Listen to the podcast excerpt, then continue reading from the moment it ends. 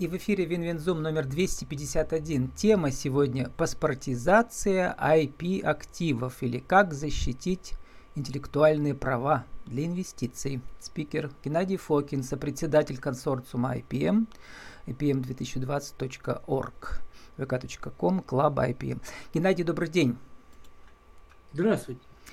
Геннадий, ну, э, вы пишете, что декларировать кота в мешке проблемно. Для инвестиций нужны правоподтверждающие документы и страхование рисков. Э, очень мне понравился кот в мешке. Но бывает э, так, что внутри этого мешка очень много всего полезного. Как его продать? Отлично. Вот то, что сегодня еще из себя сегодня представляет рынок интеллектуальной собственности, это есть кот в мешке. Угу. По простой причине. Используются патенты, но патент краткосрочный неликвидный актив. По сути, патент делается на этапе ОКР до прибыли, скажем так, серийного производства, он просто не доживает. Но отсюда, так сказать, интерес к нему минимальный. С точки зрения авторского смежного права, технологии ноу-хау, это все к авторскому праву. А, но государство авторским правом не занимается, заниматься не может в принципе. Ну, например, есть федеральный закон о арбитражных судах в Российской Федерации. Там четко прописаны функции суда по интеллектуальным правам. Так вот, там дословно написано, что он не занимается авторским и смежным правом. Как в переводе на русский язык это звучит? Суд может заниматься признанием принадлежности прав, но не самих прав.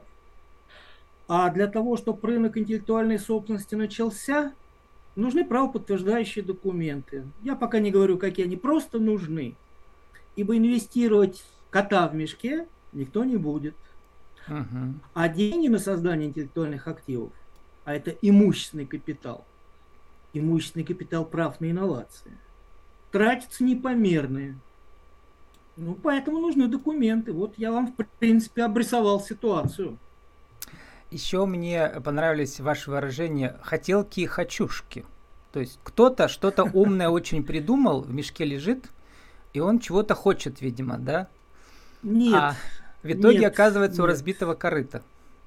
А у разбитого корыта оказывается. Угу. Под хотелками и хочушками понимается это то, как на сегодня на рынке предлагаются услуги. Мы вам поможем, вы будете богатыми, вы будете использовать интеллектуальную собственность. По сути, вот эти утверждения ничем не подтверждены. А дальше вступает, так сказать, автор, изобретатель, инноватор, там, конструктор, неважно кто. И у него все это дальше трансформируется в хотелки и хочушки. Я хочу дивидендов, я хочу выгоды, я хочу прибыли – но опять, без правоподтверждающих документов это все чепуха. Это конфликт трудовых отношений, это отсутствие стабильности трудовых коллективов, это отсутствие инновационной экономики, инновационного предпринимательства, ну и прочее, прочее, прочее. Угу. Все. Как, как мне рассказывали мои герои, которые как раз занимаются вот разными конкурсами, в том числе государственными, умники и так далее, многие изобретатели слишком много хотят на начальном этапе, до этапа коммерциализации. Ничего еще не известно, еще ни окр не прошел. А они много хотят, в итоге ничего у них и нет. Ноль остался нулем. Они вам, они вам открывают совершенно другую ситуацию, пытаются раскрыть совершенно другую ситуацию. Приходит умник или умница к изобретателю и говорит, вот завтра у тебя да, будет с другой счастье. стороны. Угу. Но ты для меня должен раскрыть суть и вообще рассказать, на какой полке лежат деньги.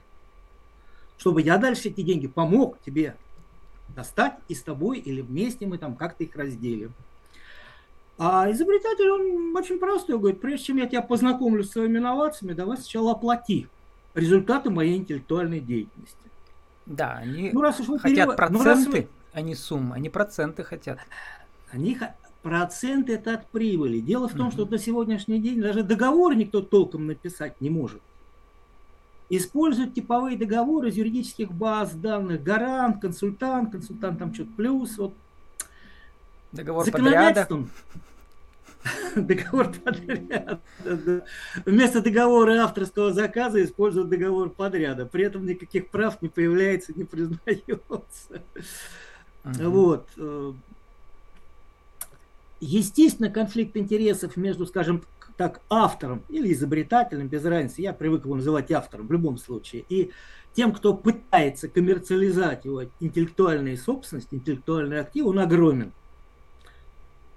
Если бы автор-изобретатель знал, как это делать, коммерциализовывать, он бы сам справился. А если тот, кто ему предлагает свою помощь в коммерциализации, знал бы тоже, какие необходимы документы, как нужно реализовывать, коммерциализовывать, коммерциализовывать интеллектуальные собственности, ну хотя бы, хотя бы договора знал правильно, э, то ему и, грубо говоря, изобретатель и автор был бы не нужен. Вот эти две стороны никак вот не прин... сойдутся, да, получается? Нет, они сойдутся. Они сойдутся, мы, например, э, готовим или обучаем. Вот вы обратили внимание, что у нас много различных семинаров, консультаций, круглых столов, конференций. Вот одна будет о признании интеллектуальных проходит, прав как да. раз ежемесячно по э, признанию интеллектуальных прав будет 22, 28 э, числа этого месяца. Мы учим и авторов, изобретателей, как их гениальность закреплять за ними, результаты гениальности закреплять за ними, так и инвесторов их тоже, как, грубо говоря, не терять свою долю прибыли, ну и помощников, консультантов, что конкретно э, советовать авторам-изобретателям. Парадоксальная ситуация. Консультанты замучили предложениями. Все предложения абсолютно противоречивы. Если им следовать, обязательно будут очень неприятные административные, налоговые, уголовные правонарушения. Угу. У вас на сайте стандарты практика IP менеджмента, то есть intellectual property, интеллектуальной собственности, да, управление ею, да, признание да. прав на инновации, аутсорсинг IP менеджмента, методическое обеспечение, паспортизация IP активов. Получается, э, вот все эти 1, 2, 3, 4, 5 пунктов, это вот дорожная карта того, что вы делаете, да, вот помогаете. Вы примерно авторам. говорите, э, не хотите мне задать вопрос, а является ли, так сказать, исчерпывающим тот спектр помощи, который сегодня оказывается и автором, и инвестором, и консультантом? Нет, не является.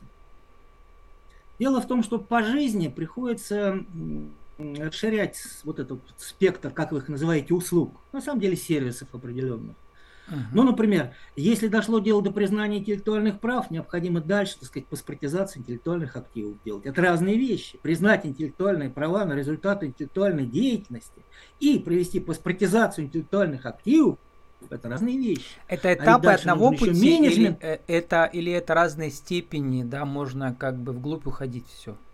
Как это Вглубь уходить, как вы угу. назвали, это дорожная карта. Угу. Кто-то говорит к коммунизму, кто-то говорит к счастью. Угу. А кто-то говорит к личной выгоде и благоденствию, например, страны. Но мы сегодня говорим про паспортизацию. То есть человек должен получить окончательную бумажку, помните, как в собачьем сердце. Чтобы вот... Не бывает. Не бывает. Э, моя практика подсказывает, что даже в судах, имея так называемую окончательную бумажку, никто угу. не может правильно ее прочитать. Угу. И э, в процессе подготовки иск, иск неправильно составлен, или дальше аргументируют неправильно, и не могут прочитать, о чем написано в документе, это совершенно, так сказать, бессмысленное дело. Дело в том, что спасение утопающих – дело рук самих утопающих. Сначала они должны научиться думать, потом говорить, потом писать, а потом защищать свои интересы сами. Но если дело очень сложное, нужны, так сказать, дополнительные силы, ну, не знаю, консультанты, представители в суде или представители перед инвестором, пожалуйста, они приходят, так сказать, в IPM, получают и консультации этих... Ну, вот у вас написано аутсорсинг. А скажите, пожалуйста, как вы понимаете, понимаете слово аутсорсинг? Но у меня выступало много бухгалтеров, э, которые вот, угу. э, чтобы не нанимать которые, бухгалтеров Которые занимаются так называемым аутсорсингом, но угу. занимаются им в противоречии с правовой нормой Российской Федерации. Дело в том, что по аутсорсингам у нас почему-то понимается это оказание услуг. Угу. Аутсорсинг это статья 264 налогового кодекса, пункт 1, подпункт 19. Предоставление персонала для выполнения функций предприятия. Это совершенно другая вещь. Угу. Услуги здесь оказывать бессмысленно. Услуги для другого предназначены. Аутсорсинг, ну вот для того, чтобы начинающее предприятие или солидное предприятие, хоть госкорпорация, начала дальше из этого извлекать не обязательно деньги, хоть вы какие-то выгоды, так сказать, э, и приносило это какую-то пользу, э, необходимо очень много документации внутри. Э, необходимо очень много скажем так, реакции на внешние раздражители и случайные ситуации, которые в жизни постоянно происходят. Так То вот, есть что, нужен свой если, постоянный если? Вы, если вы приглашаете кого если угу. в штате, в штате угу. не, невозможно иметь. Вот, уверяю вас, невозможно иметь. У нас специалисты заточены на патентоведов, но патентовед не специалист по интеллектуальной угу. собственности приглашать со стороны, как вы говорите, бухгалтера опасно. и угу. рассказать... Не, нет, не опасно, бесполезно просто. Опасности тут нет никакой. Вот когда много бухгалтеров, у них всех противоречивые мнения, и дальше угу. их результаты совмести... несовместимы. Тогда что делать?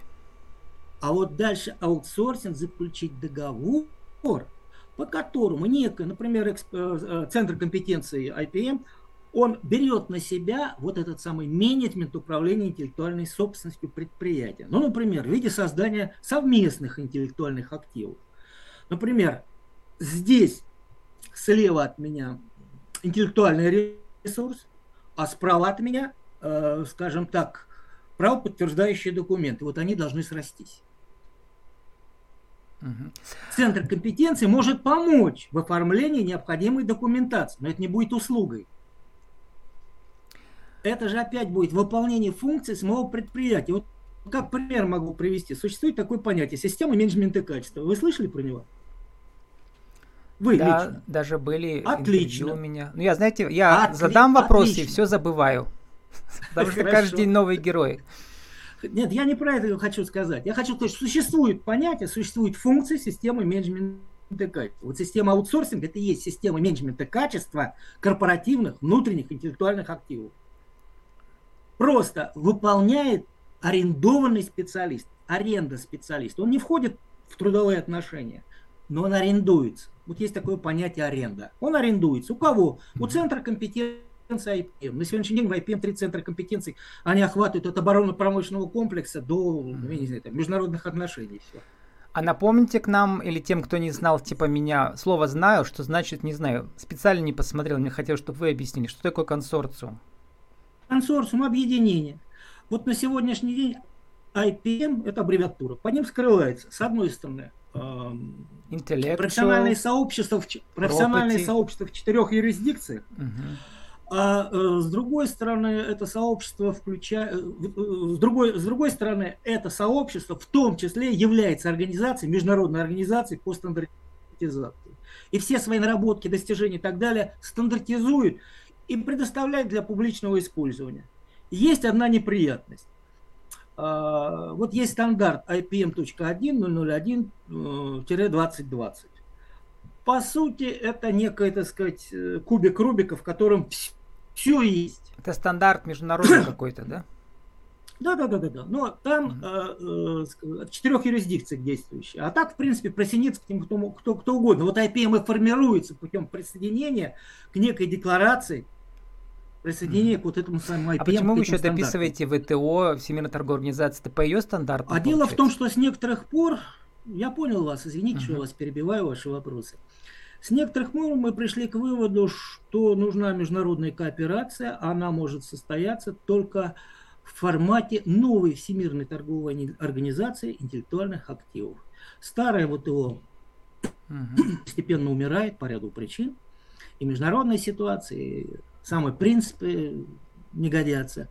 И ВТО-то строится на межправительственных соглашениях, вообще вот, существующие ВТО на межправительственных соглашениях. А вот если, так сказать, на основе стандартов, на основе обычаев делового оборота, то это совершенно другая вещь. И там главным становится не продукт, не конечная железка и сборка, а интеллектуальные активы, права, например, на технологии, на основании которых изготавливается это самое железо, это самая сборка. И если вот к этим стандартам основе присоединяются кто-то в другую юрисдикцию, он тоже становится полноправным членом. Я про этот стандарт хотел вот что сказать. Э, вы немножко меня перебили. Угу, там в стандарте указаны, стан... угу. а, а, там указаны а, это самое, авторы. Стандарт в публичном доступе. Кто его просто так использует для своих целей, нарушает интеллектуальные права, ибо стандарт охраняется авторским правом. А кто присоединяется, тот, так сказать, безвозмездно использует это без всяких правонарушений. Все. Э, в нашей За рубрике «Правила жизни и бизнеса» Геннадий, сформулируйте нашу тему сегодня еще раз коротко, просто, ясно, четко. Зачем нужна паспортизация IP, Intellectual Property, интеллектуальной собственности, э, когда ты хочешь привлекать инвестиции? Для того, чтобы не продавать на рынке кота в мешке. Как пример, посещаешь софтверную выставку, спрашиваешь, что продаете? Коробку, продукт и так далее. Но софтверный рынок, это стопроцентный рынок прав. Никто в предмете договора не пишет про права.